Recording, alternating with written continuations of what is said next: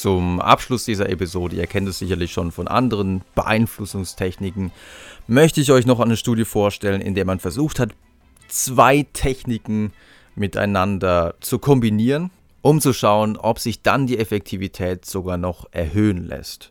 Und das entspricht im Grunde auch ein Stück weit einem Praxistest, denn wenn man sich Verkaufsvideos anschaut, wenn man sich die Vorgehensweise von Staubsaugervertretern an der Haustür anschaut, etc., dann ist es durchaus häufig der Fall, dass natürlich nicht nur eine Technik angewandt wird, sondern das Ganze wird dann häufig auch kombiniert.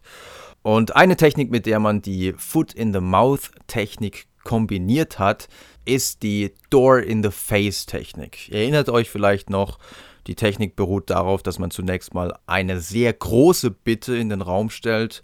In dieser Studie ging es darum, Essensspenden für bedürftige Menschen zu sammeln. Und in dieser Studie hat man zunächst mal gesagt, ähm, wir sammeln Essensspenden für Menschen, die es wirklich unbedingt brauchen. Und es wäre eine große Hilfe, wenn sie uns unterstützen würden. Und zwar machen wir eine Aktion, bei der sie dann über drei Monate jede Woche ähm, eine Essensspende machen würden. Ja, eine relativ große Bitte, muss man schon sagen. Und natürlich haben viele gesagt, nee, äh, pff, auf keinen Fall. Das ist mir dann echt zu viel. Ähm, okay, kann ich verstehen.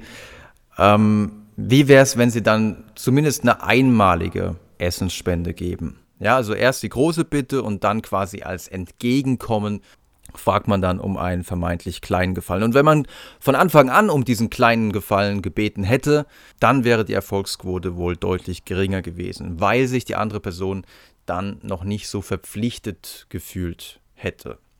Wenn man jetzt diese Technik, diese Door-in-the-Face-Technik, die ja deswegen so heißt, weil, weil man sich als Verkäufer zunächst mal die Tür vorm Gesicht zuschlagen lassen muss.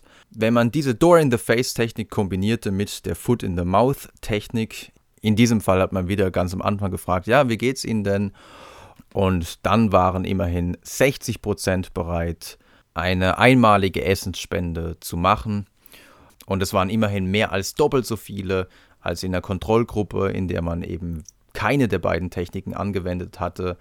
In dieser Kontrollgruppe waren nur 26,6 Prozent der Befragten bereit, was zu spenden.